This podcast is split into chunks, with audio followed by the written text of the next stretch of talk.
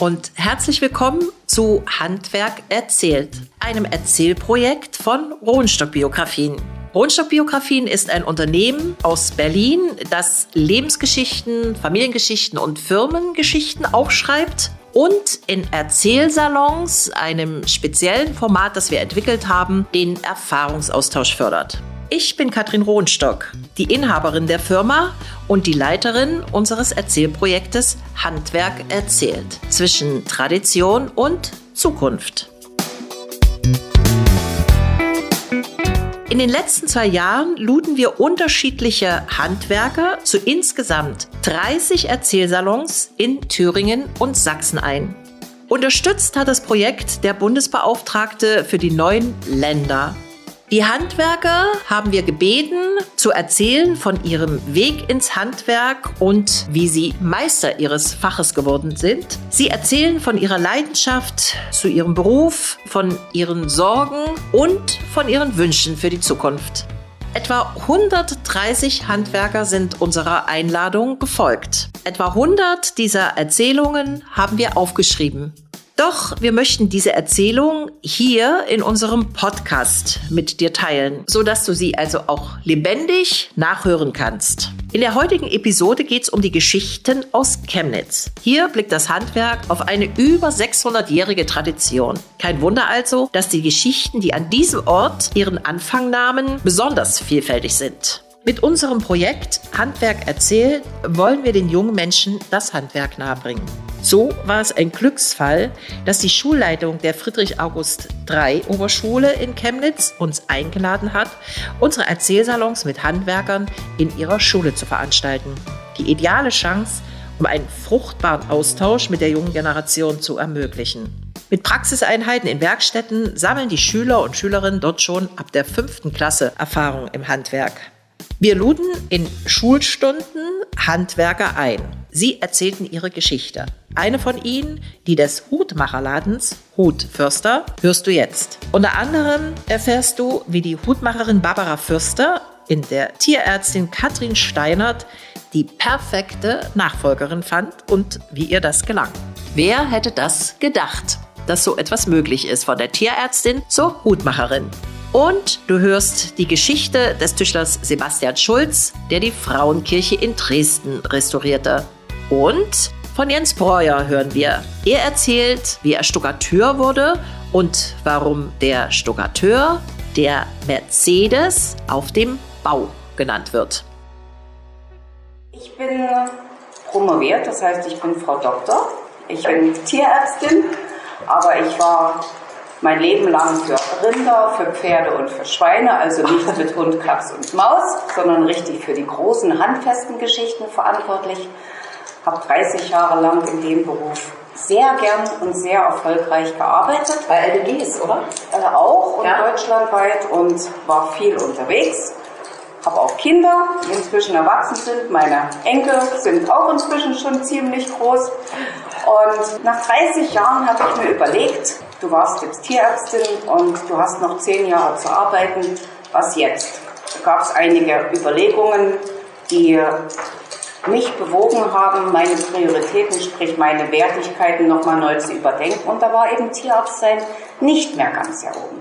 Und da habe ich überlegt, was mache ich jetzt? Habe ich mir dann einen Arm gebrochen und lauter so eine Dinge, wo ich ähm, körperlich auch wo sie gemerkt nicht haben, mehr so machen konnte, wie ich das wollte. Ja.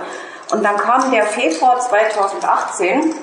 Ich muss dazu sagen, ich habe einen richtigen Beruf auch gelernt. Ich bin also Rinderzüchter. Das habe ich hier 1979 begonnen, damals in Karl-Marx-Stadt. Bin ich hergekommen und bin hier geblieben.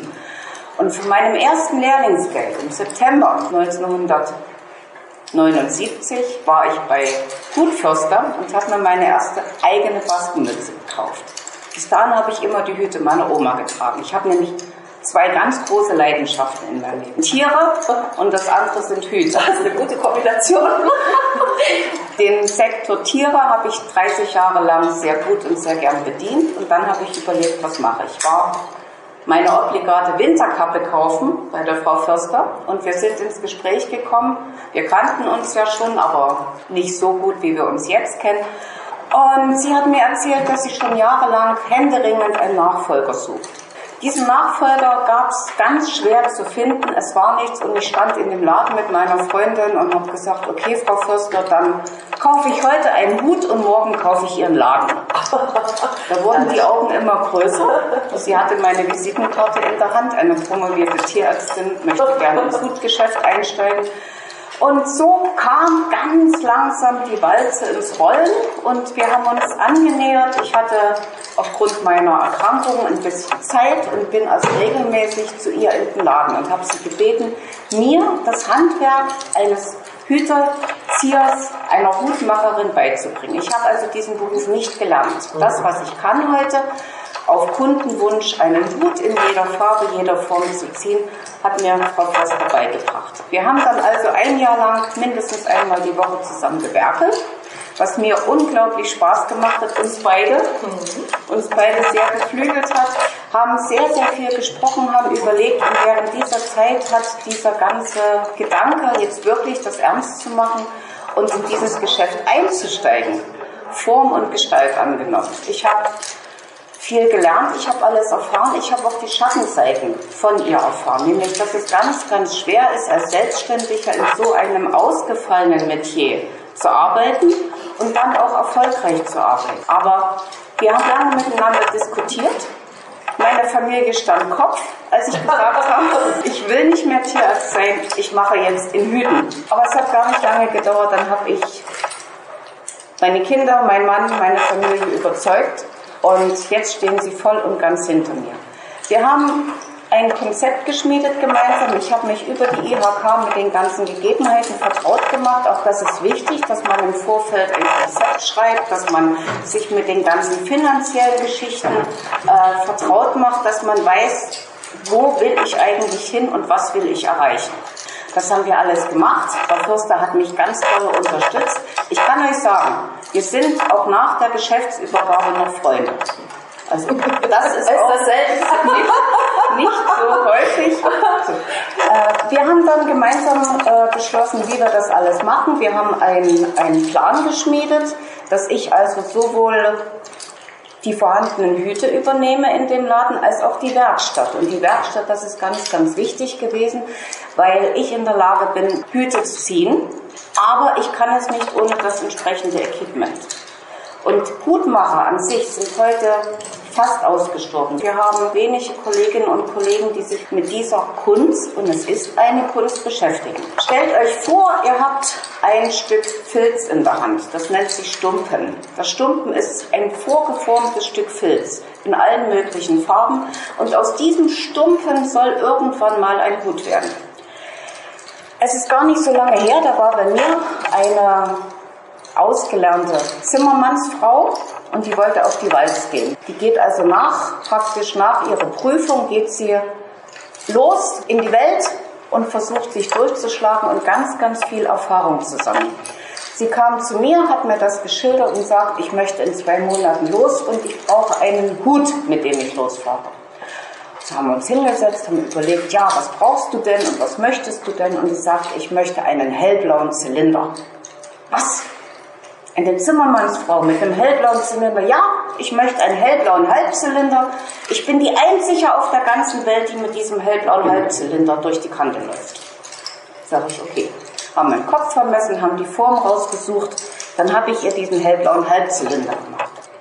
Was ich gemacht habe, sind 400 einzelne Arbeitsgänge. 400 bis 450, bevor aus so einem ungeformten Filzstück überhaupt ein Hut wird. Ich habe das erklärt, was ich gemacht habe. Ich habe das gezeigt, was ich gemacht habe. Sie hat den Hut auf den Kopf gesetzt. Er hat gepasst. Wir haben beide geweint und jetzt ist er in der Welt. Ganz, ganz, ganz großartige Geschichte. Habe ich der Frau Förster zu verdanken, dass ich das machen konnte.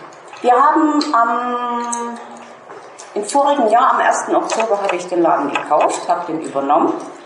Eine Woche lang gewerkelt, der Laden war zu, es wurde renoviert, es wurde geräumt und es wurde vor allem was ganz Schönes und wer bei mir am Laden vorbeikommt, wird das sehen, im Schaufenster eine historische hydraulische Hutpresse installiert. Eine Hutpresse, mit der Försters noch original gearbeitet haben. Aber diese Hutpresse steht jetzt bei mir im Schaufenster, ist von außen auch zu sehen, ist ein ganz, ganz seltenes, tolles Stück.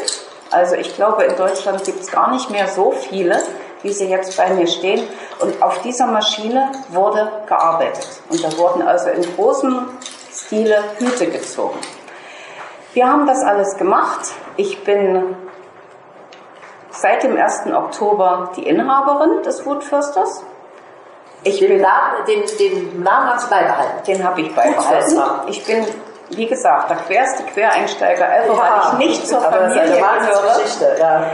Aber ich bin auch im Monat 5 meiner Selbstständigkeit immer noch unglaublich glücklich und zufrieden, dass ich den Mut hatte, mit 57 Jahren mein Leben nochmal rigoros zu verändern, dass ich die Unterstützung von meiner Familie hatte und habe, die also auch dahingehend gesagt haben, Frau Mutter, wenn du das machen willst, du machst es sowieso, dann mach es lieber mit uns. Und ich bin dankbar, dankbar um unsere Freundschaft. Das ganze Geschäft Hutförster ist seit 1912 in Chemnitz etabliert, war bisher immer in Försterhand. Wie gesagt, ich bin ein adoptiertes Mitglied der Familie. ich habe die Erfahrung gemacht in den Monaten, die ich jetzt dort arbeite, dass es ganz schön ist, dass wieder viele junge Leute Hut tragen dass viele Mädchen mutig sind. Junge Menschen, gerade Studenten auch, die bei uns vorbeilaufen, die auch sich wieder trauen, eine Mütze aufzusetzen. Baskenmützen, sowas wie ich heute aufhab, ist wieder absolut der Knaller und der Renner. Und ich bin froh und glücklich, dass ich einen Teil auch in hinsichtlich des Hutfestivals zur bunten Vielfalt unserer Stadt beitragen kann. Weil richtig angezogen sind Mann und Frau, wenn sie irgendwas auf dem Kopf haben. Das gehört dazu. Und das sind Erfahrungswerte nicht erst seit gestern oder seit vorgestern, sondern das ganze Leben schon. Die Hüte, die es zu kaufen, die machen Sie doch nicht alle selbst, oder Nein. doch? Nein, ich kaufe auch Hüte dazu. Ich habe auch gar nicht äh, alle Maschinen dazu, weil diese Kunst des Hütemachens, die ist so breit gefächert, ja. dass das also überhaupt nicht abgedeckt ja. werden kann von mir als Einzelperson. Mhm. Das, was ich gelernt habe und was ich machen kann, sind Filzhüte, wenn ich die Formen da habe, die Ihr müsst euch vorstellen, dass also zu jedem ein Hut aus zwei Teilen besteht, wenn man den macht. Das ist einmal der Kopf und das ist einmal die Krempe. Und das muss zusammenpassen. Und das muss man dann zusammenfügen. Und wenn man das in den verschiedenen Kopfgrößen angefangen von 51er Kopfumfang bis 61, 62, 63. Das muss dann ausgemessen werden, zusammengebastelt werden, gezogen werden mit Wasserdampf, richtig mit Kraft und mit allem, getrocknet werden, geformt werden, verziert werden mit Band. Und also das ist ganz, ganz viel. Es ist reine Manufaktur, so wie ich das mache. Es hat nichts mit äh, jetzt der kommerziellen Herstellung zu tun, sondern bei mir ist reine Manufakturarbeit. Mit industrieller Herstellung. Mit industrieller. Ja. Und ich habe natürlich den Vorteil, dass ich meinen Ideen und meiner Kreativität Tür und Tor öffnen kann, weil ich nämlich auf die Hüte, in die Hüte basteln kann, was immer ich will. Ob ich dort einen Reißverschluss draufsetze oder ob ich dort eine Kordel draufsetze oder eine Klokette ringsrum mache. Das kann ich alles machen. Es sind meine Hüte. Und die Leute sind bisher recht glücklich. Gut, vielen Dank. Strohhüte mache ich nicht selber, Anlasshüte, was also jetzt solche zum Pferderennen, solche mhm. Sachen kaufe ich ein. Verschiedene Sachen, Mützen stricke ich nicht selber, aber Filzhüte kann ich machen. Und wo kaufen Sie die Hüte? Das habe ich übernommen und das werde ich auch so weiterführen, dass ich ausschließlich mit deutschen Händlern zusammenarbeite. Das sind nicht mehr so sehr viele, die es in Deutschland gibt. Es sind überwiegend auch alles Traditionsgeschäfte, genauso wie Hutförster seit 1912. Und da habe ich Kontakte hergestellt und mit diesen Firmen arbeite ich zusammen, beziehe ich meine Hüte, diskutieren wir, was brauche ich, was könnte ich brauchen, was ist angesagt, äh, in welche Richtung geht es jetzt. Und das möchte ich sehr gern auch so beibehalten. Über die ganze Historie des Ladens Hutförster, der Manufaktur Hutförster, wird euch die Frau versorgen. Schön. Vielen, vielen Dank. Sehr gern.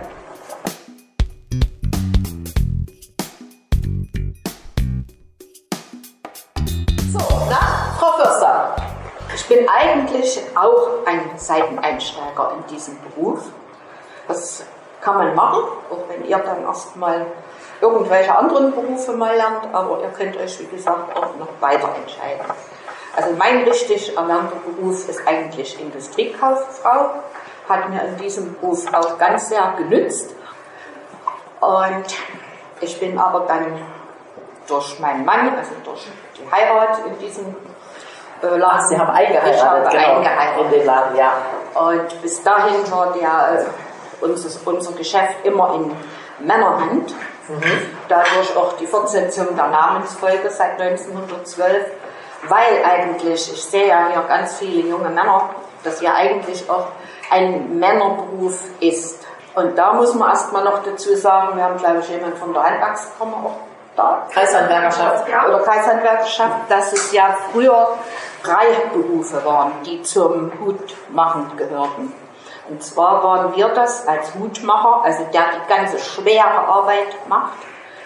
Und dann gab es die Modistin, die hat, äh, er später mal heiratet und wollte dann so einen schicken Anlasshut haben, der wird dann auf eine Drahtspinne gearbeitet.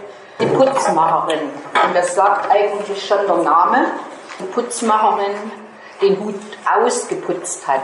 Die hat praktisch die Rohlinge bei uns gekauft, hat sie mitgenommen in ihre kleine Werkstatt und hat dann dort das ausgeputzt, was Frau Steinert gerade jetzt gesagt hat. Und äh, nach der Wende wurde unser Beruf zusammengefasst und jetzt gibt es nur noch leider den Beruf Modist, ist männlich. Ja, aber meistens sind es ja auch Frauen, die es ausüben. Das erstmal zur Geschichte. Dann, wie gesagt, ist es ein sehr schwerer körperlicher Beruf, wie die Frau Steinert schon gesagt hat. Ein Hut herstellen gehört eine Holzform. Wie gesagt, das ist eigentlich äh, eine Tischlerarbeit, speziell ein Formentischler. Und das wird aus Hartholz äh, hergestellt, dass das auch Hitze und Nässe äh, verträgt und sich nicht verändert. Denn Holz wird mal, zieht sich mal zusammen, geht mal wieder auf. Und das muss spezielles Holz sein.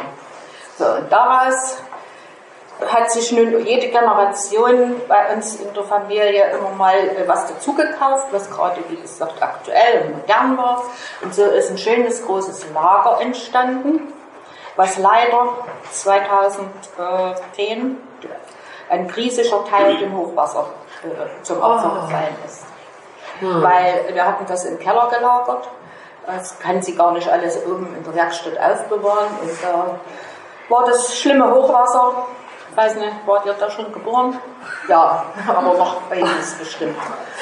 Und ähm, ja, da haben wir einiges retten können, womit die Frau Steinert eben jetzt auch noch arbeiten kann. Aber wie gesagt, das eigene Herstellen ist sehr wenig geworden.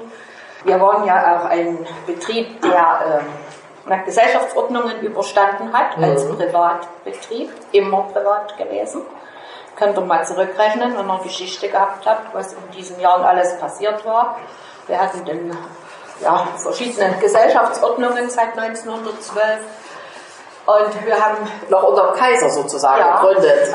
Dann kam der Sozialismus und dann. Und immer hat sich die Hutmode geändert. Die hat sich jeweils geändert in jeder Epoche. Weil mehr oder weniger Hut, es gab noch mehr oder weniger Mützen, wenn man mal eine Zeitschrift anguckt oder sich mal ein Modejournal, dann seht ihr das ja auch, wie sich das verändert. Und heute tragen die jungen Leute wieder Hüte, die nennen sich auch Drillbees, wenn man mal den Fachbegriff hört. Das ist so ein kleiner Herrenhut, den tragen auch die Mädchen zur Jugendweihe und zur Konfirmation und die Jungs auch, auch schon zum Schulanfang. Das geht ganz klein los. Und wer so erzogen wird, so geht das, setzt sich das ja dann auch im äh, Leben fort. Wir waren zu DDR-Zeiten elf äh, Leute. Oh, also so groß, ja? ja? Mein Mann und ich und hatten neun Angestellte. Mehr durften wir nicht. Ja, also Sie ja? haben zusammen den Laden praktisch gemacht. Sie haben eingeheiratet und haben eingeheiratet, zusammen das, äh, den Laden gemacht und hatten zusätzlich noch neun Angestellte bis zur Wende. Und sind natürlich dann auch auf, auf, Märkte gefahren, um unsere Sachen abzusetzen. Und bis dahin haben wir selbst hergestellt. Alles, was über den Ladentisch gegangen ist. Und dann mussten wir leider unsere Leute ein paar auch entlassen, die anderen durften in die Rente gehen. Nach der Wende quasi. Nach der ja. Wende dann. Da war keine Nachfrage mehr da. Erstmal, naja, die Leute wollten alle ein neues Auto haben, die wollten neue Möbel haben und wollten reisen. Ohne Schuhe geht niemand ne? oder kaum einer. Die waren nötig, aber unbedingt was auf dem Kopf. War das nötig, war ja. nicht unbedingt nötig. Und da haben wir gesagt, wenn die Leute nicht mehr zu uns kommen, dann gehen wir eben dorthin, wo die Leute sind. Und das waren dann Veranstaltungen, Märkte.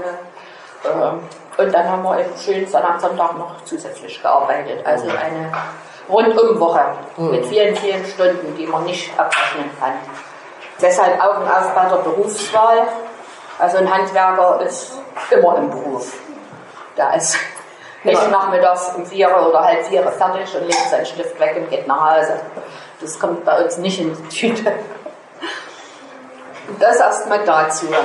Ja, und dann haben wir uns verkleinert und haben jetzt ganz viel Handelsware eben auch und springen dann in, mit der Anfertigung so in kleine Lücken, wo wir ähm, spezielle Kunden haben, die auch mal spezielle Wünsche haben. Ja, also es macht unheimlich Spaß, man ist unabhängig, man kann sich seinen Tag selbst einteilen. Natürlich hat man Verantwortung. Ne? Und wenn man einmal Ja gesagt hat, den Auftrag angenommen hat, dann ist man ehrgeizig und will ihn natürlich zu Ende bringen, egal wie. Und ein zufriedener Kunde, ist, der kommt doch immer wieder. Ne? Aber ansonsten ist es eben ein sehr, sehr schwerer körperlicher Beruf. Ihr müsst euch das vorstellen, wie Frau Steinert schon gesagt hat. So ein Rohling heißt Stumpe, ist so ein, so ein Konus aus Filz. Und der wird ganz heiß gemacht, also ganz mit äh, Dampf. Dann wird eine Abritur rein. Das müsst ihr euch so vorstellen, wenn ihr schon mal zu Hause tapeziert habt, wie Tapetenleim. Da wird angerührt mit Wasser und dann wird das eingearbeitet in den Stoff. Dann wird es mindestens drei, vier, fünf Mal wieder heiß gemacht und dann wird dieser Rohling über die Form gezogen. Und dann muss das abbinden, also die Herstellung von dem Hut dauert manchmal zwei, drei Wochen, weil man den immer wieder mal nass machen muss, dann wieder, wieder was Neues fällt einem ein, was man noch verändern kann. Und so ist das. Ja, was hast du schon gefragt? Haben Sie auch meist mehrere, wenn er zwei, drei Wochen braucht, haben Sie da gleichzeitig noch mehr gemacht oder immer nur den einen und danach aus den anderen? Nein, nein, nein. Man kann gleichzeitig mehrere machen. Ne? der Tag ist lang und dann bloß der Kunde, der eben den einen haben will, gerade wie sie gesagt hat, diese hellblaue Melone für diese Zimmerfrau, Zimmermannsfrau, der braucht eben dann und dann arbeitet am nächsten Tag wieder weiter und so hat man vielleicht immer so eine halbe Stunde ja. Also das heißt, man kann wie viele Hüte parallel machen? 10, so 15? Wie, wie man die Formen hat. Sie können 10, 15, wenn man Platz hat zum Aufstellen, lange Tische. Ne? Oder früher haben wir einen Trockenofen benutzt. Das müsst ihr euch so vorstellen wie ja, ein Ofen, der von innen beheizt wird, wo man die äh, nassen Formen alle reinstellen kann, um es schneller trocken werden zu lassen. Hm wenn ihr Lust habt oder mal mit euren Eltern könnt ihr ja gerne mal das Geschäft von dem ja. besuchen. Ne, alle auf einmal, denn so viel Platz haben wir nicht. Das ist eine gute Idee, das ist eine Einladung. Ich dachte schon, dann kommen als Klassen vorbei. Beruft ihr euch drauf und sagt, ihr, ihr wart hier zu diesem Gespräch und da kann sie euch mal eine Form zeigen oder gerade die Hutpresse zeigen. Hm. Die könnte man nicht mitbringen, die wiegt was? Zwei, zwei Tonnen. Die haben wir auseinandergenommen und wie gesagt durch 10 Meter lang Laden mit einem Hubwagen transportiert. Auseinandergenommen, mühsam und dann wieder zusammengebaut. Und jetzt, wie sie steht, steht. Ja.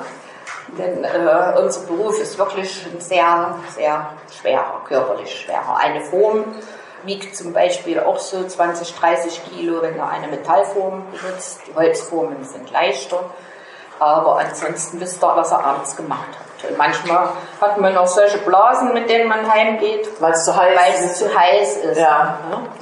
Und man, je heißer der Filz ist, umso leichter lässt er sich zwar bearbeiten, mhm. aber wie gesagt, man hat dann hier auch noch Raumhaut. Deswegen habe ich solche Stückchen. Zum Schutz. Und warum haben Sie Nachfolge gesucht? Sie sind doch auch noch nicht äh, im Rentenalter, oder doch? Danke, danke. Ich hatte mich an die äh, IHK gewandt vor, also als ich 60 geworden bin. Und habe gedacht, jetzt hast du noch fünf oder sechs Jahre, möchtest mal einen Nachfolger suchen. Und da gibt es ja bei der IHK in der Zeitung diese Börse, Next, ne? Und es hat sich niemand gefunden, der komplett mein Geschäft äh, übernehmen wollte. Mhm. Es kamen bundesweit Anfragen, äh, ein paar Formeln, ein bisschen Material und also das Geschäft verreisen. Und das wollte ich nicht weil ich immer dran geglaubt habe, ich finde jemand, Das, wie gesagt, hat auch geklappt und ich war hartnäckig und ein bisschen stur. Und Das ist ja wie ein Geschenk des Himmels eigentlich, Ja, ne? ja. Das ist ja, was ja. ich aber vorher gemacht habe, es gibt ja diese geschützten Handwerkerhäuser oder, oder Weberhäuser in Plauen. Ich weiß nicht, ob euch das ein Begriff ist, wer schon mal dort war. Das ist äh, ähm, ein Gelände und da sind auch bedrohte und äh, aussterbende Handwerker werden dort so, ja, vor, da, vor, vorgestellt. vorgestellt. Ja. Aha. Und das kann man besichtigen. Und da war ich mit meinem jetzigen Mann. Wir haben uns das angeschaut und da haben wir gemerkt, die haben eine Hutmacherwerkstatt, aber ganz primitiv. Also ganz primitiv eingerichtet. okay. Und das sind auch dort Vorführungen gemacht, also mit Schulklassen in kleineren. Gruppen, denn die Gebäude sind nicht groß. Und dort habe ich ähm, einige Formen gespendet, die für uns nicht mehr in Frage kommen. Also die von der Mode her überholt waren, aber zum Vorführen immer noch geeignet sind. Und die haben sich total gefreut, sind mir heute noch dankbar. Also wäre das auch mein Ausflugsziel, um äh, seltene Handwerksberufe zu finden. Nochmal zurück zu Ihrem, Sie sagten jetzt, Ihr zweiter Mann, ist Ihr Mann gestorben? Oder das haben Sie dann selber, Sie haben es dann Ich alleine weitergeführt? Seit das Geschäft? 2004 habe ich das Geschäft erstmal allein geführt. Und da gab es keinen Sonntag, gab es auch keinen Urlaub. Und na, Das war schwer. Das war dann ganz alleine. Ja. Ach, ganz alleine, auch kein Mitarbeiter oder niemand mehr, nur noch ganz. Ganz alleine. Und ja, meine Mutti hat ab und zu mal mit hinten geholfen, im Winter mal Kartons auspacken und solche Sachen. Aber ansonsten ganz alleine. Vom Büroaufwand bis zum Einkauf, bis äh, zur Dekoration, zum Saubermachen, also was alles dazugehört. Du bist jetzt auch alleine. Aber wenn man einen Beruf gerne macht und den sich als Berufung äh, äh, nimmt, man kann ja nochmal wechseln, das haben wir ja jetzt gehört. Ich habe auch gewechselt. Ich habe erst zehn Jahre als Bürokauffrau gearbeitet und das hat, war mir zu trocken. Das hat mich nicht befriedigt und dann bin ich halt ins Geschäft zu meinem Mann. Und ja, also man muss nicht einen Beruf lernen und der ist fürs ganze Leben gedacht. Das ist ja wohl ja. Und das ist ja heutzutage, kann man ja auch mal umlernen und sich in, in mehreren Dingen aus. Ja. Was ich noch fragen wollte, was kommt jetzt für Kundschaft? Die junge Frau, die auf den Walz geht und einen besonderen Hut haben will, wer kommt denn noch so? Also erzählen Sie mal ein paar interessante Kunden. Die Kundschaft weicht also von jungen Menschen. Der Anlass ist zum Beispiel Schulanfang, so wie es die Frau Förster schon gesagt hat. Und Sommerbälle, Sommerfeste, kleine Mädchen mit einem rosa Strohhut auf dem Kopf. Ich habe also ganz viele Hochzeitsmode. Wir haben ganz viele auch äh, Menschen, die sich so wie ich jede Saison einen neuen Hut kaufen. Einfach ein bisschen Abwechslung, es muss zur Kleidung passen. Es sind viele Studenten, die jetzt also angesagte junge Hüte tragen. Es sind viele ältere Menschen, die auch aus dem Umland kommen, beziehungsweise sogar aus dem Ausland kommen, die mal hier geboren worden sind oder dann ausgewandert sind und die ganz spezielle Wünsche haben. Es sind Künstler, die ausgefallene Hüte wollen. Das ist dann die Sache, die ich dann auch anfertige. Es zieht sich quer durch alle Altersgruppen und Lebenslagen durch. Und fast jeden Wunsch kann ich bedienen. Nicht alle, aber viel. Auf dem Weihnachtsmarkt, auf Märkten. Gehen Sie nicht. Also, ich habe da auch lange mit der Frau Förster drüber gesprochen und ich bin da ganz und gar ihrer Meinung. Erstens mal bin ich Einzelkämpfer. Wenn ich auf den Weihnachtsmarkt oder auf den Markt gehe, muss ich meinen Laden zumachen, für den ich ja Miete bezahle, Strom bezahle und so weiter und so fort. Das war das Erste. Wenn wir über den Weihnachtsmarkt gehen, ich kenne mich ja selber, da trinke ich einen Glühwein, da esse ich eins, zwei, drei Bratwürste und eine Brezel und einen, irgendeinen Schokokuss oder was. Und dann kommst du zu mir an den Stand, Du greifst einen Hut an, ziehst den dir drüber, es Ach ist so, vielleicht nass, ist, und dann kann ich den nicht mehr verkaufen. Ja. Und das ist einfach eine Sache, wir haben das besprochen, du hast das so gemacht, ich habe das eins zu eins übernommen. Gerne zu mir kommen, gerne auch außerhalb der Öffnungszeiten, wenn es wirklich mal nicht geht, bin ich gerne bereit. Meine Kinder sind erwachsen, ich bin da total flexibel. Aber nicht auf Märkten werdet ihr mich nicht treffen. Aber wir haben jetzt zum Beispiel Dresdner Hutball ist dieses Wochenende. Ja, ich habe ganz viele tolle Hüte verkauft für solche Anlässe, für den Opernball tolle Hüte verkauft, fürs Hutfestival bin ich gerade dabei, das läuft gerade an. Sonnenschutz, Hautschutz, Schönheit, es ist alles dabei und kommt lieber zu mir in den Laden. Hutfestival ist dieses Jahr vom 22. bis 24. Mai. Heißt Hutfestival, weil alle behütet sein sollen. Es ist ein großes Straßenkunstfestival, aber wir haben also die Erfahrung gemacht mit jedem Jahr mehr, die Leute halten sich an das Motto und viele, viele, viele tragen inzwischen auch einen Hut zum Hutfestival und das kommt uns als einzigstes Fach, oder mir, muss ich jetzt mal sagen, mhm. als einzigstes Hutfachgeschäft in der Region natürlich sehr zugute. Ich habe es ist diese Woche, vorige Woche losgegangen, dass also die ersten Sommerkollektionshüte gekommen sind. Ich habe tolle Strohhüte, ausgefallene, flippige Geschichten geordert, die ich hoffe verkaufen zu können. Es ist ein breites Sortiment an unterschiedlichen Geschichten. Sie machen Filzhüte, mhm. machen Sie auch Lederhüte? Nein. Die kann man einkaufen, aber bei uns, das sind die Westernhüte. Ne? Das, die sind aus Leder. Dann gibt es auch verschiedene Kunstledergeschichten für äh, Regen, als Regenhut. Ne? Also es gibt, kannst einen Lederhut bei uns kaufen im Westernhut. Gibt es auch ganz kleine. und wenn man mal fragt, äh, unser, was wir für sagen wir, ausgefallenen Hut mal gemacht haben, der ausgefallenste. Ja. Also das kommt noch mit auf dich, auf meine, in meine Geschäftszeit war für die Andrea Berg da ihre erste große äh, Stadiontour, und zwar die Abenteuertour, wo die auf diesem äh, Piratenschiff vorne drauf steht und der hatte einen Durchmesser von einem anderthalb Meter. Und den haben wir aus mehreren Filzstücken und Leder zusammengesetzt. Und dann auch noch für der, ihre Band sechs Stück in Übergrößen. Und das war mal für mich meine größte Herausforderung in meiner Karriere.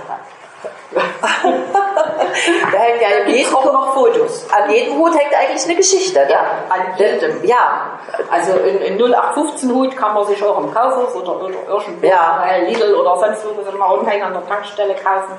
Aber mal was Ausgefallenes. Und wer hatte vorhin nach dem Preis mal gefragt, wie viel ein Teil kostet. Wir haben es kommt darauf an, also jeder hat ja ein Limit, wenn er ins Geschäft geht. Wenn man sich ein paar Schuhe kauft, sagen wir meinetwegen, die dürfen nicht mehr wie 30 oder 50 Euro kosten. So kann man das in unserem Geschäft auch machen. Also es gibt Strohhüte, sagen wir mal, von 10 Euro und ein richtiger ausgefallener Hut oder vielleicht bis 200 Euro. Ne? Ja, und wenn wir einen Hut selber machen, also wir können niemals die ehrlichen Kosten in Rechnung stellt. Und dann wäre unbezahlbar. Das geht überhaupt gar nicht bei den vielen Arbeitsschritten, bei der Zeit, die alles ist. Und deswegen kalkulieren wir dann und das ist dann auch mehr die Freude dann an, an dem Machen, Handwerk, an, an dem Handwerk. Ja. Und dann was wir auch noch machen, ich weiß nicht, doch am Fritz, und zwar machen wir auch viele Reparaturen. Wenn, äh, ihr jetzt einen Hut geerbt habt, meinetwegen vom Opa oder vom Uropa, wo er sagt, den hat er immer getragen und der gefällt mir und das erinnert mich an meinen Opa und der ist aber nicht weg. Reinigen und wieder auf, in Form bringen, bis er zerfällt. das äh, machen wir auch. Wir haben einen Opa, der einen Hut trägt. Ich habe ihn von meinem Bruder bekommen. Ne? Okay. Das erinnert euch. Ja. Ja, vielen Dank. Sehr schön erstmal. Nun erzählt der Stuckateur Jens Breuer von seinen Berufsstationen und warum es wichtig ist, gute Arbeitskollegen zu haben. Ich bin ja 75 geboren, ich bin ein Ostkind, ein DDR-Kind. Habe ganz normal meine Schule gemacht, zehn Jahre alt, auf der POS, Rogi Dimitrov im Heckertgebiet in Kalmarstadt. Hm. Ja, und da gab es dann, das war ja gerade die Wendezeit, gab es dann in der 10. Klasse ein Schulpraktikum. Das war ganz neu, das gab es in DDR gar nicht, aber es war ja gerade die Wendezeit. Und da habe ich bei der Firma, wo ich jetzt bin, ein Schulpraktikum gemacht. Als Stuckateur. Das hat mir sehr gut gefallen. Ein bisschen Putz reingeschmiert. Für mich war es mehr so Handlerarbeit. Nein. Kann man ja noch nicht. Nee, nee. das ist auch körperlich ja, wirklich Defizite. Also abends bin ich, also ist abends, es ging von 7 bis 16 die Arbeitszeit, ganz normal. Ich bin nach Hause und dann die Füße quasi. Ich habe Fußball gemacht. Ja. Den ganzen Tag stehen, du, ne? Ja, also das war heftig, aber es war schön. Mhm. Mein Vater ist vom Bau, der ist Diplom-Ingenieur. Das hat mir eigentlich schon immer gefallen. Ja, und dann habe ich halt. Warst du da immer mal mit auf dem Bau, dein Vater? Ich war auch ab und zu mal auf dem Bau, weil meine Mutter die war Kindergärtnerin. Früher haben die Kindergärten bis um sechs aufgehabt. Mensch, klein, alleine zu Hause schwierig. Da hat mein Vater mich schon mal mitgenommen, die Leute beobachtet, mit dem Chef gespielt, das hat Spaß gemacht. Und dann habe ich mich beworben als Stuckateur in der Firma, ziemlich große Firma, Sachsenstück hieß die. waren über 200 Lehrlinge, also die so, sich bewor beworben haben. Achso, die sich beworben haben, ja. Ge genommen wurden vier. Da musste man auch vorarbeiten, musste man halt schon zeigen, dass man ein bisschen geschickt hat. Und ich wurde angenommen, welch Glück, und war dann äh, zum Lehrbeginn gleich in einem Internat. Ich musste ins Internat. Wieso? Wo war die Firma? Die Ausbildung, nee, die Firma war in Chemnitz, Ja. aber die Ausbildung war in Klaurau, Merane. Und das war aber eine herrliche Zeit, das kann ich nur empfehlen. Haus von Mutti, wir hatten Nonnenfreiheit, das war echt eine absolut schöne Zeit. Und da haben wir dann aber auch eine Grundausbildung gehabt, das heißt, man tut ein Jahr lang in jeden Beruf reinschnuppern. Von Gerüstbau über Mauern, Rohrleitungsbau, was weiß ich, alles. Also das nützt einem viel für später, weil du ja immer weißt, was der andere machen muss, damit die Handwerker miteinander funktionieren. Weil das hat ja alles, gibt es richtig Bauablaufpläne. Du kommst auf eine Baustelle, da hinten vor sind die Türen der Regel, ein Bauablaufplan, welcher Handwerker von wann bis wann wo was zu machen hat. Und wenn da ein Handwerker nicht funktioniert, funktionieren die ganzen Handwerker danach ohne. Ja, habe dann die Ausbildung gemacht, wie gesagt, drei Jahre lang. War eine super Zeit, super Ausbilder gehabt. War dann noch ein Jahr in der Firma als Vorarbeiter gleich eingestellt. Hat mir dann aber nicht gefallen, die haben mir noch zu schlecht bezahlt. Das war ja gerade die Boomzeit auf dem Bau. Das war ja angefangen 92, 95, 95, 96, da waren da noch so zwei, drei Jahre Boom. Da konnte man sich dann wirklich die Firma raussuchen. Habe dann ein Jahr in einer anderen Firma gearbeitet, die ist leider pleite gegangen, weil äh, Auftraggeber nicht bezahlt haben. Das war damals gang und gäbe, dass der Handwerker sein Geld hinterher gerannt. Ja, und dann habe ich mich wieder bei einer Firma beworben und bei der war ich dann 20 Jahre. Stuckateurbetrieb aus äh, Limbach-Oberfrohna. Habe dadurch natürlich auch viele, viele Arbeitskollegen gehabt. Also viele Wechsel. Wir waren immer so zwischen 5 und 15 Mann, je nachdem wie der Auftragslage war. Aber der harte Kern war immer irgendwo immer da. Also mit denen ich bei Sachsenstück gelernt habe, die waren zum Beispiel immer da. Und habe dann wieder gewechselt die Firma, weil mein Ex-Chef dann zu alt wurde. Und bin jetzt seit drei Jahren bei Heinrich Schmid als Vorarbeiter, habe gerade meinen Arbeitsgruppenleiter gemacht. Das heißt, als Vorarbeiter habe ich eine Truppe unter mir, drei Mann, vier Mann, kümmere mich um Materialbestellung, Arbeitszeiteinteilung, was an Leistung zu bringen haben. Und man sagt ihnen ein bisschen, was sie zu tun haben, die wissen es eigentlich. Eigentlich wissen es, man muss bloß manchmal mal bisschen auf den Tisch legen, wenn es nicht so funktioniert, wie es funktionieren sollte. Weil das sind ja aber Zahlen im Hintergrund, die stimmen müssen. Ich habe jetzt noch meinen Arbeitsgruppenleiter gemacht und bin gerade mittendrin, ich hatte gerade Prüfung. Und dann habe ich dann zwei Vorarbeiter unter mir, mitarbeiten. Und dann so ein Drittel ist Büro geplant und zwei Drittel ist Baustelle. Ja. Und was ist der Verantwortungsbereich als Gruppenleiter? Was ist die. Es geht los, ich mache Kalkulationen, Oh. Rechnung stellen, Aufmaße, Aufmaße eintragen, Baubesprechungen logischerweise, ja, Kundengespräche. Also richtig anspruchsvoll. Ja, ist aber mal was Neues. Das ist auch wichtig, dass man einen Beruf hat, der, wo man sich auch weiterentwickeln kann und wo immer mal was Neues ist. Der Stuttgart hat so einen Ruf, also das wird aber auch nicht so gerne. Man sagt, es ist der Mercedes auf dem Bau. Ist doch Mercedes auf dem Bau, okay? Ist wirklich so. Bei uns gehört eigentlich alles dazu. Aha. Außer Mauern. Es ist aber so, das gehört auch dazu, aber das machen wir ungern. da gibt es ja Mauern. Also wir machen, wie gesagt, Stück, Stückdecken, alte Formen abnehmen, überarbeiten, bis auf ganz neue Sachen machen. Fassadenrego, selbst Steinfassaden, Klinkerfassaden machen wir. Inputs, Außenputz, Vollwärmeschutz, Querbild, Trockenestrich. Also es ist wirklich viel, viel Abwechslung. Und der alte Trupp, wie gesagt, von früher, vom Lab, von vor 25 Jahren. Der ist immer noch zusammen. Immer, noch Die sind immer durch die Firmen gewandert miteinander. Wie viel sind das denn? Also, sagen gelernt mit vier. Vier. Vier. Also vier. Also noch. Also ihr seid so eine feste Genau. Viererbande Und sozusagen. mit dem ich vier. damals im Internat im Zimmer geschlafen habe, Ja? da ist jetzt mein Chef. Ah, okay. Der hat mich ja reingeholt in die Firma.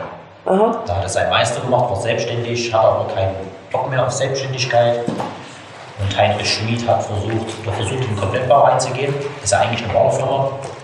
Die waren dann schon Fußboden, Trockenbau, Fliesenlegen. Und dann haben sie gesagt, jetzt tun wir uns eine Abteilung reinholen, die fürs Putzen und Fundstück zuständig sind. Mhm. Hat 5.500 Mitarbeiter, Wie viel? 5.500.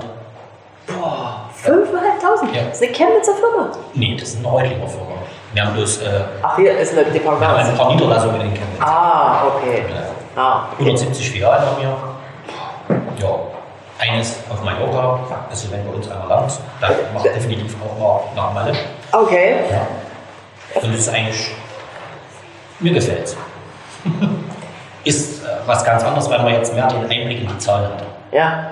Da wird man bewusster auch, oder? Geht man bewusster mit Ja. Materialien um oder mit Arbeitszeit oder was macht denn das? Der Material, das ist immer, ich sagen, das ist eine Schätzfrage. Also wir wissen, was wir brauchen. Ja. 100 Quadratmeter gibt es bei uns eine Tonne, das wissen wir, das, ist, das weiß jeder. Aber rein für die, von der Arbeitszeit. Dass man halt immer sagt, Mensch, häng mal zwei Stunden an, das bringt's, Okay. gerade im Sommer. Aber wir haben auch im Winter zu tun. Also wir, wir suchen krampfhaft Leute, also wenn ihr Interesse habt. Ja. Stuckateure, ja? Ja. Aha. Stuckateur, wir Trockenbauer, Maler, das ist alle. Aha. Haben jetzt auch einen Lehrling bekommen. Der hat bei uns Praktikum gemacht und Also- hat jetzt die Lehre bei uns angefangen. Ja. Das Praktikum ist sozusagen oftmals das Eintrittstor. Lass die mal reinschnuppern. Ja. Das. Man merkt ja auch, ob da Geschick hat. Ja. Und es herrscht definitiv offenbar ganz rauer Ton. Also Ja. wenn einer was nicht kann, das wird in Klipp und ins Gesicht gesagt. Ja. Wenn man das nicht wegstecken kann, dann Ja, aber kann man das lernen, das wegstecken? Also zu Anfang ist man ja. Ja, einfach Äh, bloß gut anstellen. Ah. Man muss sich einfach bloß gut anstellen. ja, gut, das kann man ja nicht. Kinder, um Gottes Willen, die mache mach ich jetzt noch. Naja, Man lernt ja auch nie aus, wie macht man das denn? Wenn man jetzt so richtig angehört, was sind so die Sprüche, die typischen, mit denen man angepinkelt wird? zieh einen Finger. Also beeil dich. Ganz schlimm, Hände aus der Hosentasche. Also wir sagen Pfoten aus der Hosentasche. Ja, Es gibt nichts Schlimmeres. Wenn einer da steht und hat die Pfoten in der Hosentasche oder verschränkte Arme. Es gibt nichts Schlimmeres. Katastrophenort. okay. Weil das, das heißt, äh, Ich habe nichts zu tun. ich habe nichts zu tun, okay. Genau. Und was muss er sich, wie muss er sich dann verhalten? Was muss man da machen? Wenn man sich einen Besen schnappt und So was. Kern. Egal. Oder kommt einfach an. Wie sieht's denn aus? Das ist der Arbeit sehen, suchen.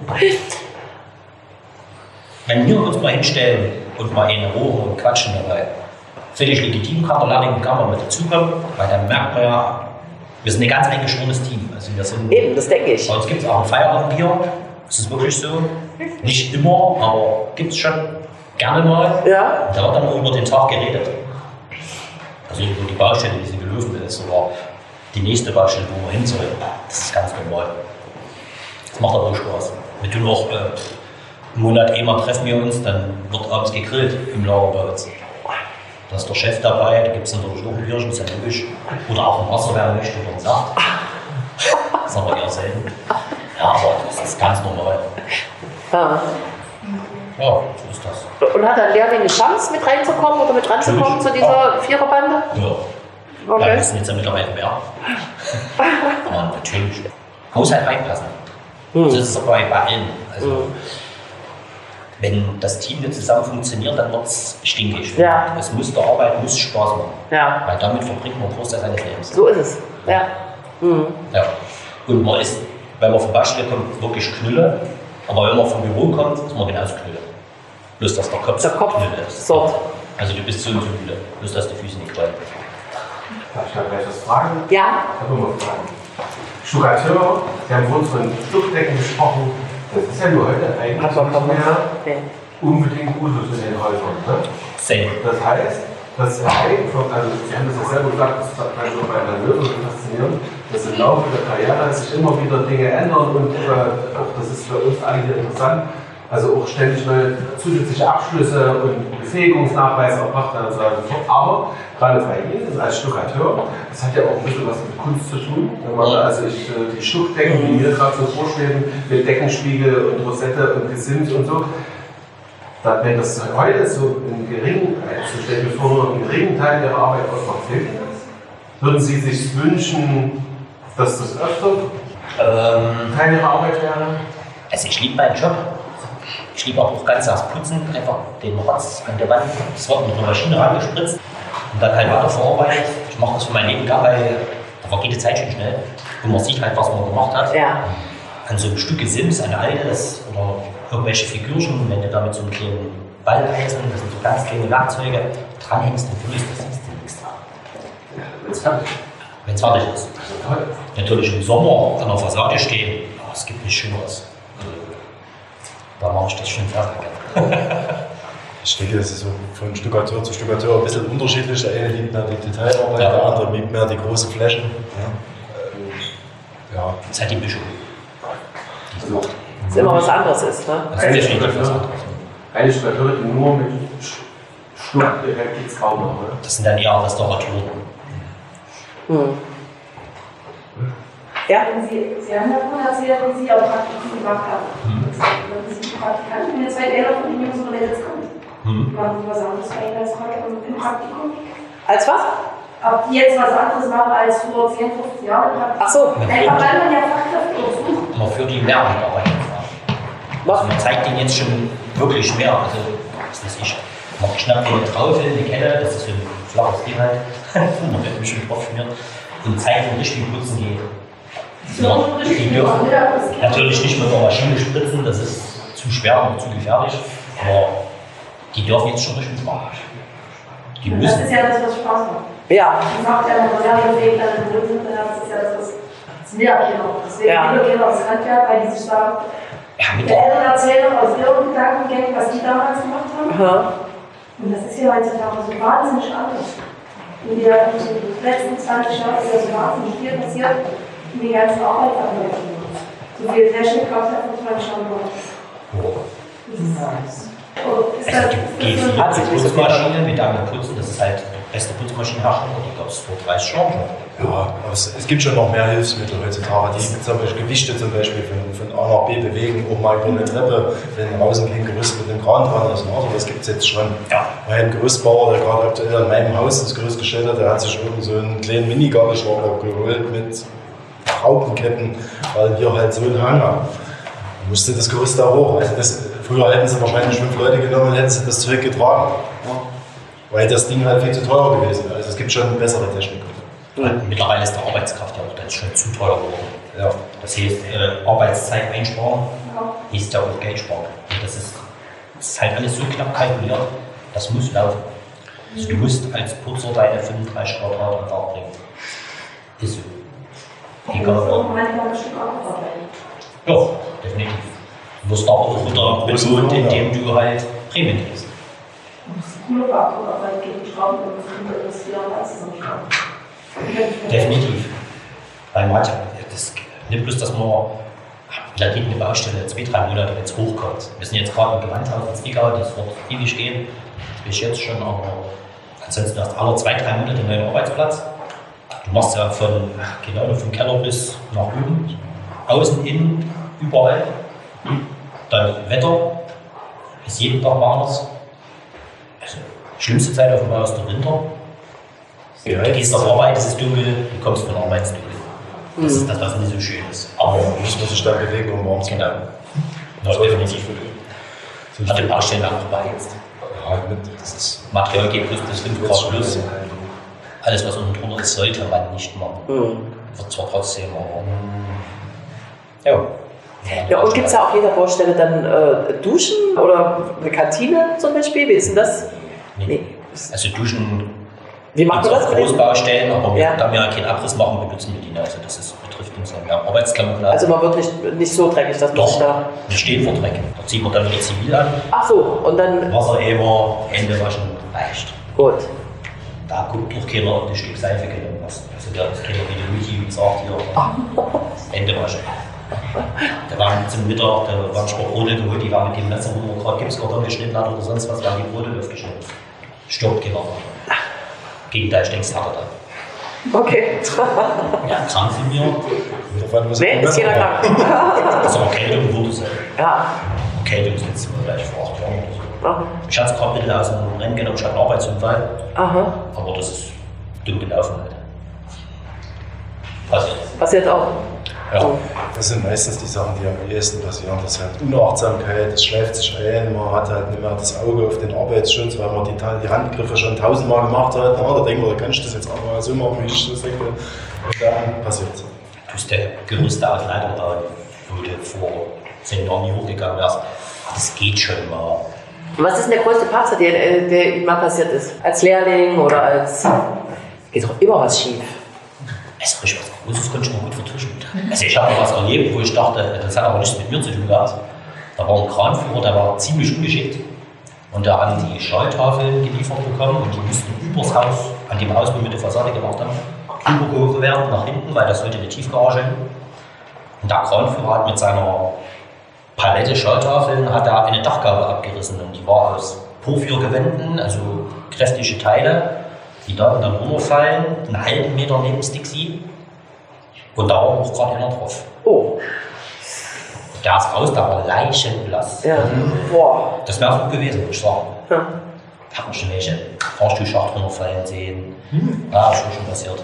Oder den Arm geflext. Passiert. Also Aber es gab noch keinen Tod. Es ist aber mittlerweile so, dass es es passiert schon. Arbeitsschutz äh, ist ganz, ganz weit oben. Ja. Also das ist, wird Das hat sich deutlich mehr. Ja. Das ist manchmal bremst sie noch wirklich beim Arbeiten ein. Das Mhm. wird manchmal übertrieben, Hm. finde ich.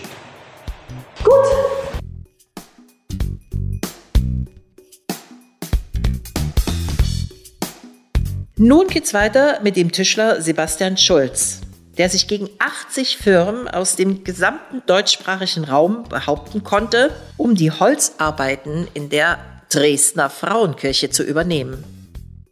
Gut, so jetzt wollen wir aber mal hören, wie Sie Tischler geworden sind. Ich habe mit verschiedenen Sachen begangen. Als erstes habe ich mich in meiner Freizeit mit elektrischen Experimenten beschäftigt. Als Schüler noch. Als Schüler war ich so 12, 13. Dann habe ich gedacht, es könnte doch Elektriker was für mich sein. Und dann, bei uns gab es noch den Unterrichtstag in der Produktion. Und da wurden wir dann als Schüler in die Chemnitzer Betriebe mit eingegliedert, wobei wir schon in der Grundschule eine, also in der ersten, zweiten, dritten Klasse eine Patenbrigade im Rohr- und Kaltwalzwerk hatten. Im Rohr- und Kaltwalzwerk, das waren alles raue Männer, die also, um ihren Plan zu erfüllen, auch eine Unterrichtseinheit dann in der Schule mitmachen mussten und als Patenbrigade eben, ähm, um diese sozialistischen Einheiten zu erfüllen. Das war dann eigentlich zu viel. Aber die saßen dann immer eine Flasche Bier in der Hand, saßen die da und haben uns erklärt, wie das und Kaltwalzwerk funktioniert. Und mich hat das immer irgendwie, ich bin sehr nasenempfindlich, und hat mich das immer irgendwie abgestoßen, die Gerüche, die bei Eisen entstanden. Ja. Mhm. Nicht Ihr Material sozusagen, also man ein dann, Stahl. also ich dann mit, mit den Gerüchen im, in der Metallbearbeitung, vor allem die Bogenmilch, das hat mich immer. Ja, kann ich mich auch noch erinnern, bei Ja. UTP. Mhm. Und, das, und da habe ich dann eben gesagt, ich will Elektriker werden. Und daraufhin war ich dann in der elektrischen Werkstatt des Schraubenkombinates mit tätig und habe dort Kleinteile sortiert und. Und das war für mich ein bisschen langweilig. Und ich hat- hatte dann auch die Blitze über die Elektriker alle gehört und dann dachte ich, nee, das interessiert mich nicht. Dann habe ich mich mit Zinngießen auseinandergesetzt und hatte aber nur einen einzigen Zinngießer in äh, Meißen gefunden, der aber nicht ausbildete, worauf ich dann gedacht habe, na, dann könntest du vielleicht was mit Gärtnerei machen. Dann war ich zweimal im Sommer und im Winter in einer Gärtnerei im Praktikum. Also das heißt, ich habe in den Ferien dort gearbeitet, in den Winterferien. Und das führte aber dann dazu, dass ich merkte, ich komme mit Pflanzen nicht so richtig zurecht. Das war mir alles zu künstlich und zu fisselig. Die Pflanzen verziehen und pikieren und all das Ganze, das habe ich also gemacht. Ich bin zwar sehr fürs Lebendige, aber ähm, nicht das Kleinste.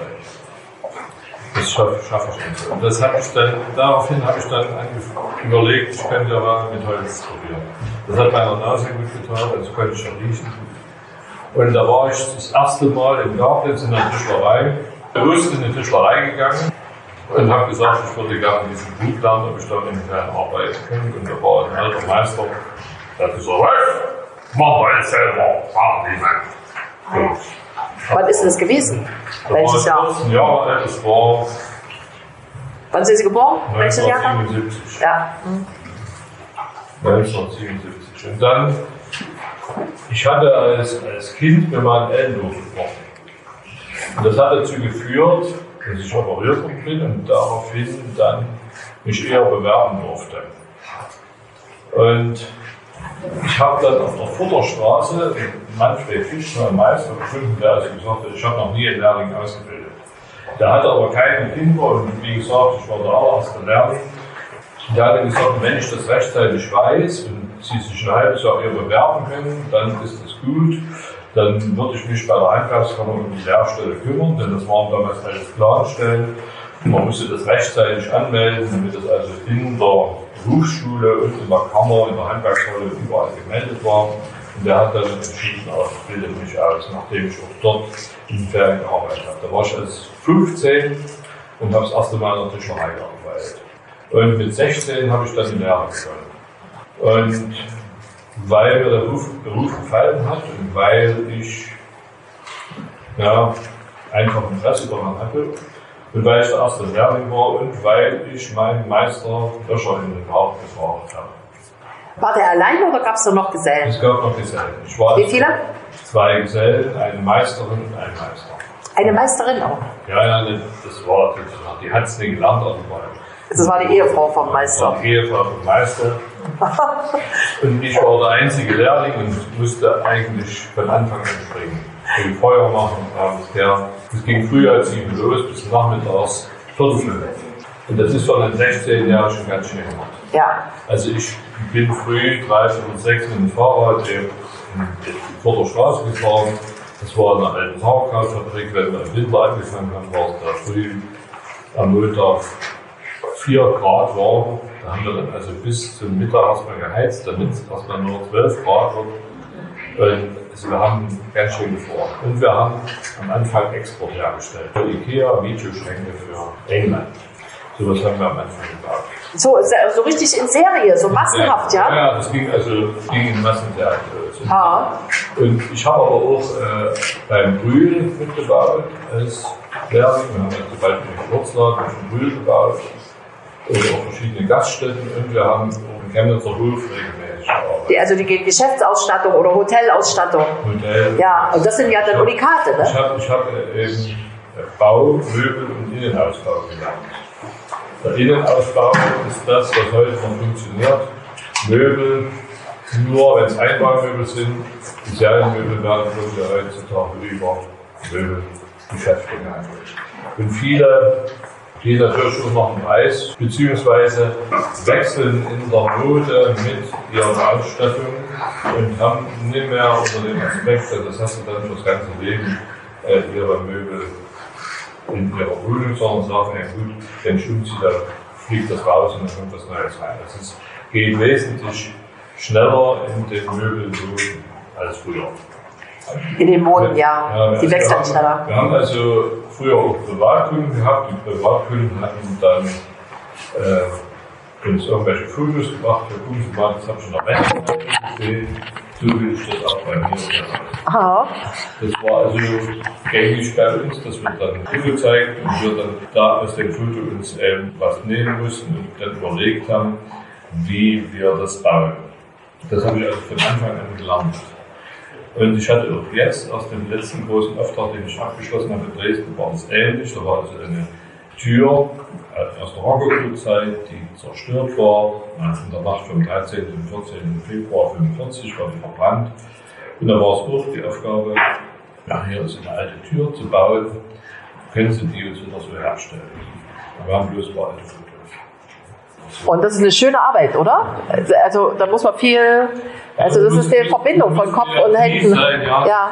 Aber es ist, naja, ich habe ich hab im Grunde das noch so gelernt, wie das früher gebaut worden ist.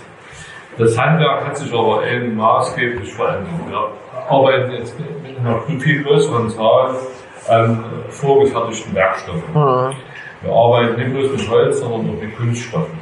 Das, der Beruf nennt sich inzwischen Holz- und Kunststoffverarbeitendes Handwerk. Ja. Und die Vielschichtigkeit in dem Beruf ist so umfassend, dass im Grunde jeder Teilbereich im Beruf für sich sein könnte. Der Tischler hat sich heute eigentlich zu einem Grundberuf entwickelt, aus dem heraus dann viele andere Berufsrichtungen erwachsen. Und wenn sich jemand für die Holzrichtung entscheidet, dann ist das in dem Moment, wenn der Tischler landet, noch nicht klar, ob er die Innenausstattung für Autos herstellt später oder ob er Formholzmöbel baut, die also gepresst werden aus mehreren Schichten oder ob er sich mit Spielzeug oder Spielplatzgestaltung auseinandersetzt, wobei das zwei völlig unterschiedliche Richtungen sind. Hm. Ob er vielleicht Drechsler oder Gitarrenbauer wird. Und das hat alles was mit Holz zu tun und basiert im Grunde immer auf derselben Ausrichtung, Grundausrichtung. Ich habe in meinem Berufsleben schon sehr viele Lehrlinge ausgebildet, auch schon hunderte von Praktikanten gehabt. Ich habe die nie gezählt, aber es kommen vielleicht 500 Leute zusammen. Die Lehrlinge sind mindestens 85 und die meisten habe ich gezählt, sind 14. Die werden jetzt ausbilden. Mhm. Und was muss man mitbringen, damit man den Beruf gut ausfüllen kann? Feuer. Inneres Feuer. Feuer. Leidenschaft. Leidenschaft. Man muss eben für das, das Material kennen. Ja, man, muss, Ja. man muss das wirklich wollen. Wenn man, das ist aber in jedem Beruf so, man muss das als innere Berufung erkennen und man muss dann eben dabei sein. Ich habe dann zwei Jahre gelernt, so in meiner Klasse Klassensprecher, konnte etwas eher meinen Beruf abschließen als die anderen, weil ich also vorfristig mein Gesellenstück gebaut habe. Das war damals ein Kastenschrank mit, also ein Ausstellungsbetrieb mit zwei Glastüren und sechs Kästen. Als Meisterstück habe ich dann fünf Jahre später zwei Komplementärschränke gebaut. Und Was sind Komplementärschränke? na, das sind Schränke, die in Mittel, mit mittleren Zentralschrank einfassen und links und rechts aufgestellt werden als Begleitmöbel. Mhm. Das sind Komplementärschränke. Mhm. Aha. War das eine Auftragsarbeit Ja, oder? ich. Haben Sie für sich gemacht? Steht bei Ihnen zu Hause. Das macht man nur einmal im Leben, oder? Haben Sie sich, äh, ist Ihre ganze Wohnung von Ihren eigenen Möbeln ausgestattet? Nee, ich habe hab dann noch alte Möbel gesammelt und aufgebaut. Und man kann immer nur das eigene Zeug sehen. Weil wenn Sie dann immer nur das eigene Zeug sehen, dann sehen Sie nur die Fehler. Verstehen Sie? Ja, verstehe. Bei den anderen sehen Sie die Fehler nicht so schnell. Da sehen Sie erst die Fehler, wenn Sie das weiterverarbeiten oder neu machen müssen. Oder wenn Sie es nachbauen. Also ich habe dann mit 23 meinen Meisterabschluss gemacht. Das war seit 1986 und habe mich dann mit, mit 28 selbstständig gemacht. Dann haben Sie eine eigene Werkstatt gegründet. Also 87, also praktisch Ich habe sind rausgegangen aus der Tischlerwerkstatt, in der Sie waren, und haben eine eigene aufgemacht. Ich habe also erst, erst die, bei meinem Meister die Lehre beendet, nach zwei Jahren. Heutzutage nach nur drei Jahre, weil das, das Themenfeld umfassender ist. Und man musste aber mindestens fünf Jahre Berufspraxis nachweisen.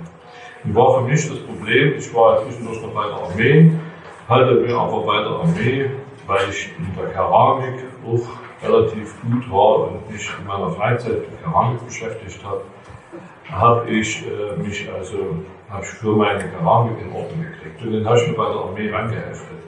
Und da haben die dann mich ranzitiert, als, als die gesehen haben, dass ich einen Orden habe, und habe eben gefragt, was haben Sie hier vom Orden? Das haben wir noch gar nicht gemacht. Dann habe ich gesagt, ich bin, habe den Orden für Verdienst im künstlerischen Volksschaffen in DDR bekommen. Aha, was haben Sie denn gelernt? Ja, ich bin Tischler. Ja, Tischler können wir gebrauchen, haben sie bei der Armee gesagt. Und ich sage, ich baue Ihnen doch alles, was Sie wollen, aber ich hätte gerne einen Zettel am Ende, wo drauf steht, dass ich für Sie getischlert habe die ganze Zeit. Und das ist so dann gekommen. Ich habe die ganze Zeit und während meiner Armeezeit getischlert, neben der Arbeit als Kraftfahrer und neben Wachstehen oder Nacht habe ich das oder immer getischlert. Und das hat dann dazu geführt, dass ich also diesen Zettel bekommen habe. Mit dem Zettel bin ich zur Handwerkskammer und die haben dann gesagt, okay, wenn er die ganze Zeit als Tischler gearbeitet hat, hat dann rechnen wir die Dann haben die das anerkannt. als Berufszeit mit an. Ah. Und dadurch konnte ich mit 23 schon Meister sein. Ah. Weil ich musste ja von 18 bis 5 bis 23 eben diese Zeit mit nachweisen. Hm. Das ist heute nicht mehr so. Man kann im Grunde gleich nach der Lehrzeit den Meisterabschluss machen. Das führt aber oftmals dazu, dass viele sagen, also ich will mich noch nicht so weit. Hm. Aber wenn man eben intensiv dran bleibt, dann schafft man das nach fünf Jahren. Hm. Also ich würde jedem empfehlen, das mal Erfahrung zu machen. Erfahrung zu machen. Hm. äh, mit diesen, was vorhin zur Sprache kam, mit den, mit den Wander. Äh, Ja, die Walz, auf der Walz. also ich habe, äh, als wir große Aufträge hier in Sachsen gemacht haben, habe ich auch bei den Burschenschaften und bei den äh, Leuten, die also auf die Walz gehen, äh, im Anruf habe gesagt, hier, ich hätte da einen interessanten Auftrag, vielleicht habt ihr Lust, da mitzumachen. Dann habe ich aber gemerkt, dass die äh, deutschen Verbände nicht so sehr Interesse an der Arbeit haben, sondern mehr Interesse am Wandern. Und das, ich habe von denen kein einzigen rankriegen können. Womit ich aber gute Erfahrungen habe, das sind die französischen Verbände, das sind die französischen Kompagnons. Und die sind aufgebaut wie die äh, historischen Bauhütten, die Dörbauhütten. Und da gehen die quasi in ihren Traditionen zurück. Der Unterschied ist, dass die, nachdem sie ihren Gesellenabschluss gemacht haben, dann einen Gewerbe, Reisegewerbeschein machen und im Grunde dann als freie Reisegewerbetreibende unterwegs sind mit dem Auto, ihre Materialien oder ihre Werkzeuge und Maschinen mitbringen.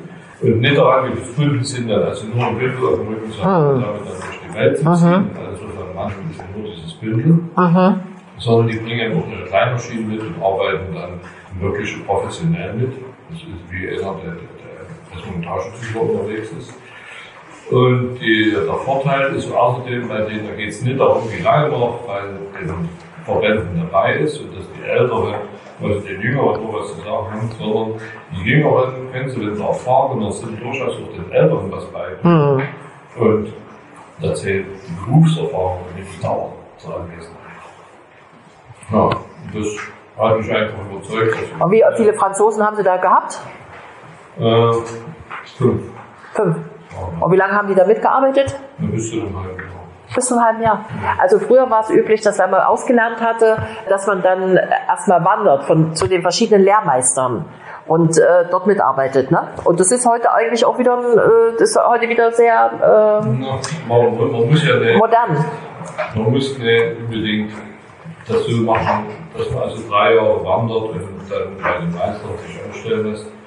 Man kann ja auch bei unterschiedlichen Arbeitgebern angestellt sein. Also das sehe ich heutzutage. Ah, Das ist dann Ihre Walz. Erfahrungen sammeln kann. Ja. Können Sie Französisch, wenn Sie Franzosen eingestellt sind? Ja, gute Frage, gute Frage. Ja? Meine Tochter kann Französisch. Und die hat dann immer übersetzt? Die hat dann zum Teil übersetzt, aber die mussten noch Deutsch lernen. Denn bei mir in der Werkstatt wurde dann Deutsch gesprochen. Ich musste mich alle alleine bloß mit denen unter. Also, sondern ich habe dann mich auch mit meinen Mitarbeitern reden. Hm. Und Ihre Tochter ist die auch mit in der Werkstatt? Nein, nein, nein, die, also ich habe zwei Töchter und einen Sohn, wobei die alle beide was, was völlig anderes gemacht haben. Ähm, die Entwicklung der Werkstatt war so, ich habe jetzt ins, inzwischen bin ich in meiner siebten Werkstatt. Ich hatte meine erste Werkstatt eben, wobei, das zähle ich jetzt nicht, also ich hatte mehr als, alleinstehender junger Mann in eine alte Wohnung ausgebaut und hatte da meine allererste Werkstatt drin, die erste Tischlerei auf der Nefelstraße, 69 im Hintergrund.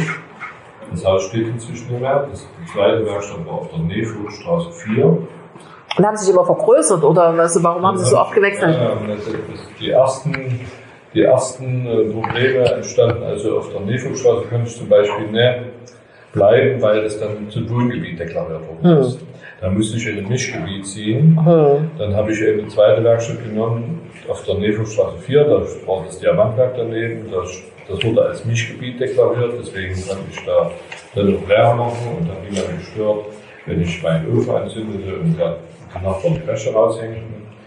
Äh, dann wurde das Diamantwerk leer gezogen, da habe ich dann gegenüber vom Diamantwerk äh, Baracken erste Mal übernommen, das war unser Werk 4. Äh, dann haben wir in der Frauenkirche die Arbeiten gemacht, dann haben wir dann noch größere Räume gebraucht, dann haben wir dann das, den ehemaligen Strickmaschinenbau des Diamantwerks in Stand gesetzt und haben dann dort Das ist alles in Chemnitz. in Chemnitz Ja. dann dann insgesamt 5500 Quadratmeter Gewerbefläche. Boah, so riesig. Das war da wirklich groß. Ne? Da hat man hat schon bis zu 40 Leute, Hm. aber nur im Zusammenhang mit, Mit der Frauenkirche. der Frauenkirche. Und ich habe das auch immer nur als Bonus betrachtet und als Zusatzauftrag und hat mich nicht darauf geeicht, dass es so weitergeht. Hm. Viele Firmen, die da mitgearbeitet haben, sind nachdem sie dabei gewesen sind, in die Knie gegangen, weil sie sich also Hm. mehr auf diese Arbeit konzentriert hatten und mehr auf andere. Ich habe das bei den anderen gesehen, wie die also in die Knie gingen nacheinander und habe dann gesagt, gut, da darfst du dich nicht drauf verlassen, du musst immer schön die Füße auf dem Boden behalten und äh, siehst es immer als Bonusauftrag, nie als Hm. Kennt ihr die Frauenkirche in Dresden? Ja. Die ist ja völlig neu aufgebaut worden, ne? Und da hat Herr Scholz mitgearbeitet. Ganz großartig. Ja. Super. Ha. Ja, und dann, als wir damit fertig waren, Das war zehn Jahre oder wie lange hat das gedauert? drei Jahre. Drei Jahre nur. Hm? Wir haben von 2002 bis 2005 dran gearbeitet. Hm. Wobei aber die Vorbereitungsarbeiten zu dem Auftrag schon 1999 begonnen haben. Ich habe also mir überlegt, wie kannst du diesen Auftrag bekommen? Ich war nur einer von 80 Bewerbern. 80, und es waren lauter gute Firmen Hm. aus ganz Deutschland, Österreich und der Schweiz. Die wollten das alle gerne machen. Da Hm. habe ich dann gedacht, na, wie kannst du das bekommen? Die anderen haben auch gute Maschinen, vielleicht gute Meister, gute Lehrlinge. Was unterscheidet dich von den anderen? Hm. Was könntest du besser machen als die anderen? Hm. Da habe ich dann überlegt, dass es ist nicht der Ort, dass du hier in Sachsen bist, du bist ja nicht mehr in Dresden. In Dresden gab es zum Beispiel die Deutsche Werkstatt in Herlach, Ja. ja, die dafür genauso prädestiniert, Mhm. also prädestiniert gewesen wäre.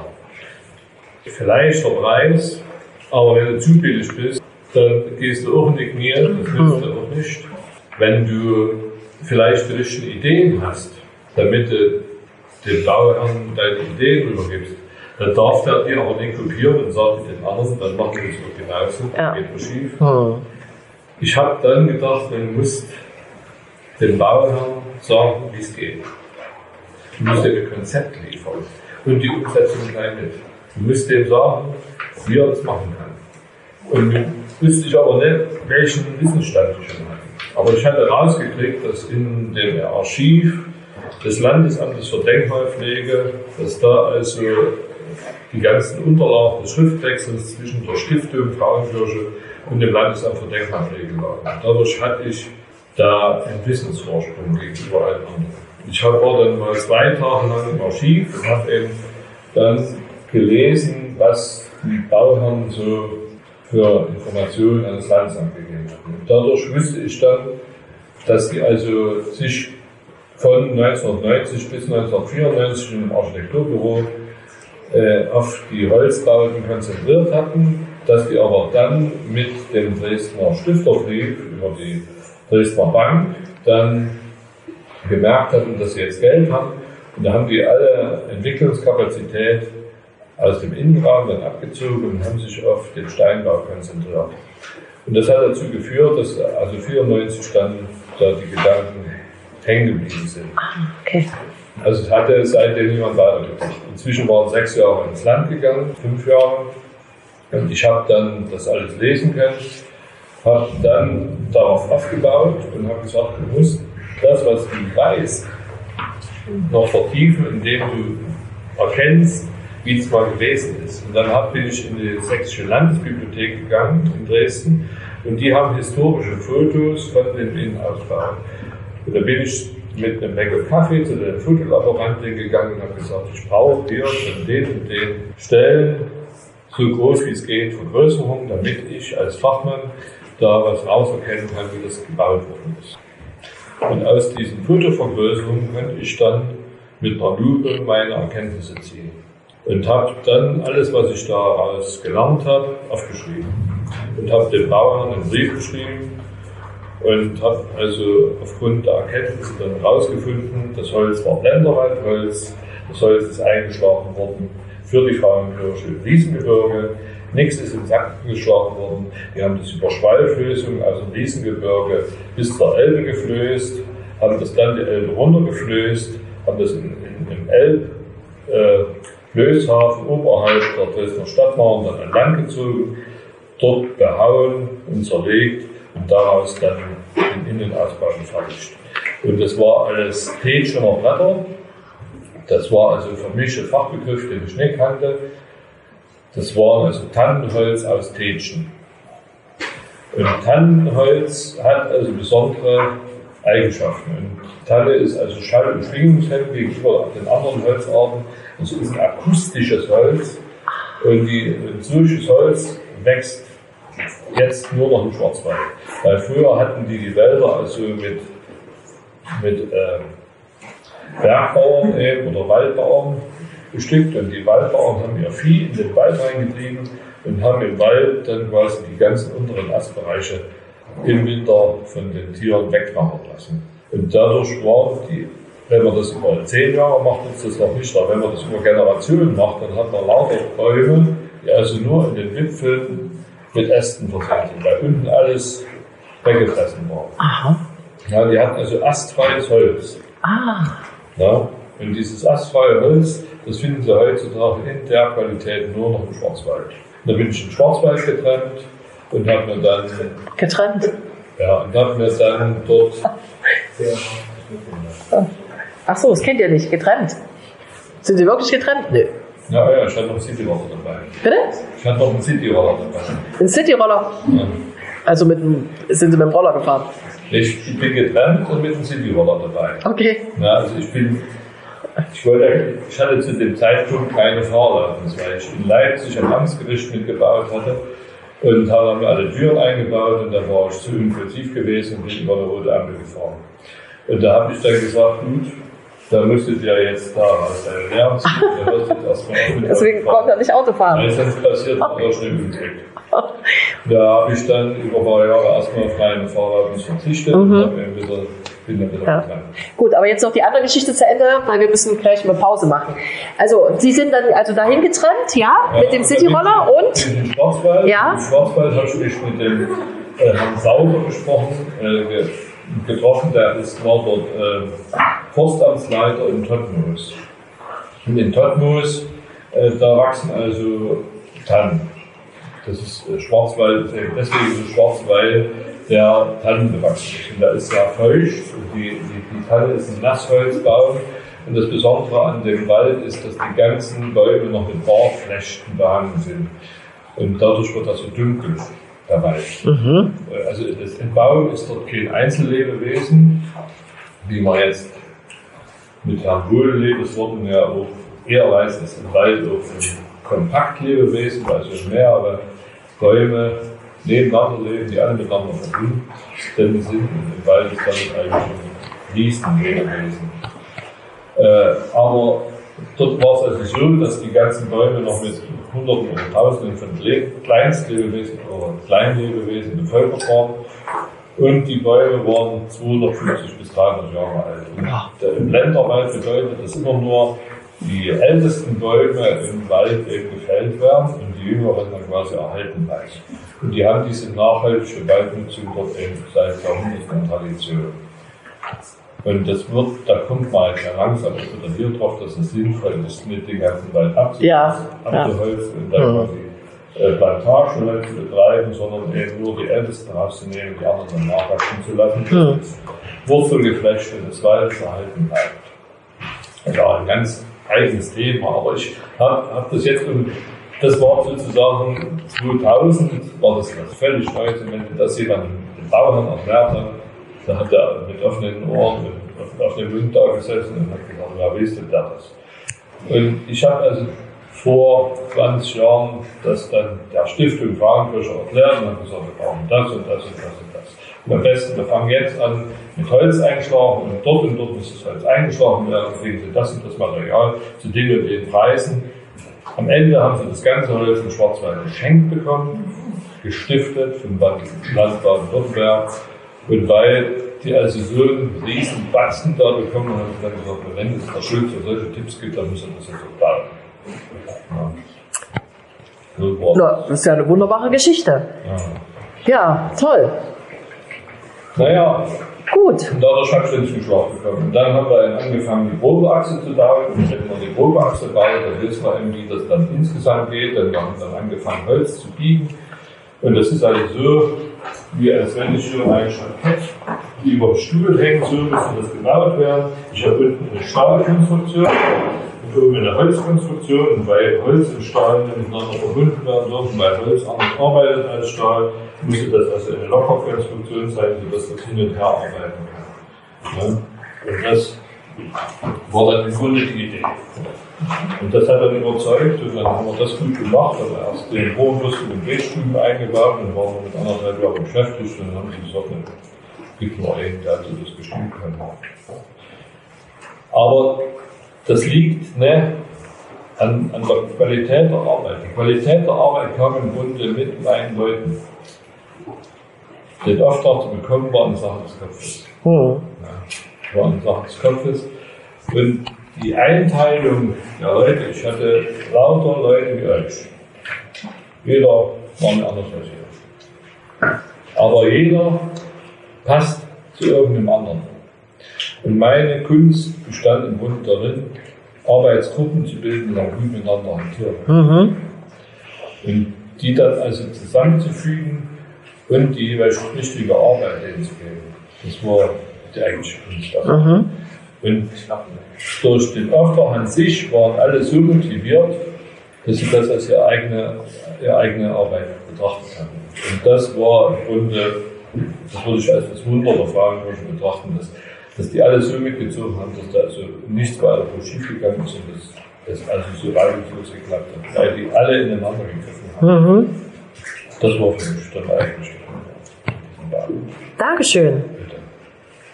Wunderbar.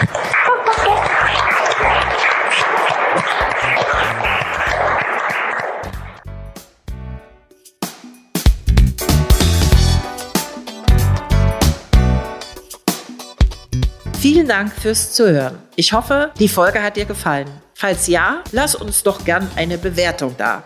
Noch mehr Handwerksgeschichten findest du in unseren Broschüren, die du kostenlos auf unserer Website herunterladen kannst. Vielen Dank, dass du bisher eifrig mitgehört hast. Ich hoffe, die Geschichten haben dich dazu inspiriert, selbst Hand anzulegen.